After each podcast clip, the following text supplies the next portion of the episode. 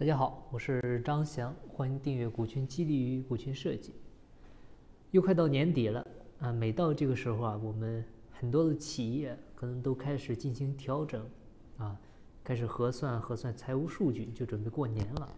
但是我们这个行业呢，在这个时候通常是最忙的时候啊，因为到年底了，很多企业呢开始着手去启动股权激励啊。为什么说很多企业选择年底？来做股权激励呢，啊，那年底为什么说适合做股权激励呢？那今天呢，我们主要就从三个方面来聊一下这个话题。我们知道很多企业在年底的时候呢，都会给员工发放年终奖金，啊，但是绝大部分的企业发年终奖金呢是没有标准的，啊，基本上就是老板啊拍板决定，啊，觉得这个你小刘啊，你今年干得不错，啊，公司也挣钱了，啊，给你五万块钱的红包。啊，觉得你小李今年呢干的稍微差点劲，但是呢，啊也很辛苦了，啊也给你个三万块的红包，啊很多呢，我相信很多企业呢可能就是这样，啊你老板呢觉得很聪明，啊给他们的时候呢可能还都是啊一个个私下给的，啊还特意嘱托啊别跟别人说哈，啊但实际上呢出了办公室的门，啊整个公司呢都知道了谁发了多少。啊，就你这个老板还蒙在鼓里。其实照这样的分法呢，显而易见，就是不管你老板发了多少的奖金，到最后呢，员工他还会觉得发的少。啊，为什么？因为他觉得你老板挣的肯定更多，而且你发给他这些呢，都是应该的。啊，所以呢，这个就是奖金分配的不合理导致的。啊，那不合理的原因就是没有标准的、清晰的分配规则。而且很多情况下，年底拿了奖金、奖金拿了年终奖就离职的情况是不是很多啊？所以说，短期激励呢，它解决不了长期激励的问题，这个就是第一个原因。那第二点呢？你到了年底，是不是我们企业里面都会来定啊来年的工作目标啊？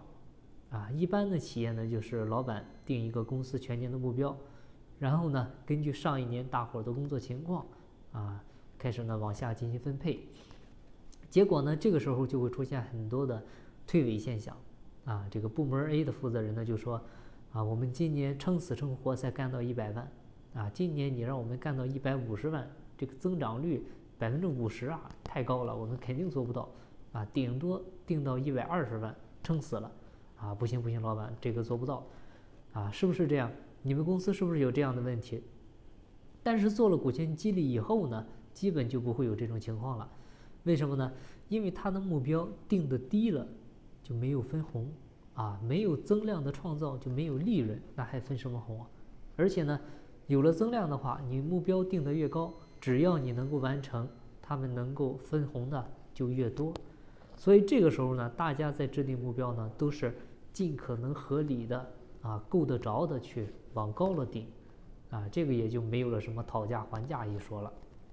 那第三点呢，就是年底来做股权激励呢，比较方便进行财年的核算啊。我们知道很多企业财年核算呢，基本都是从啊每年的一月一号到十二月三十一号啊，就是整整一个自然年的时间啊。所以呢，如果你四到五月份开始搞股权激励启动大会啊，你才开始做这个事儿，那你到年底分红的时候，你怎么给员工算呢？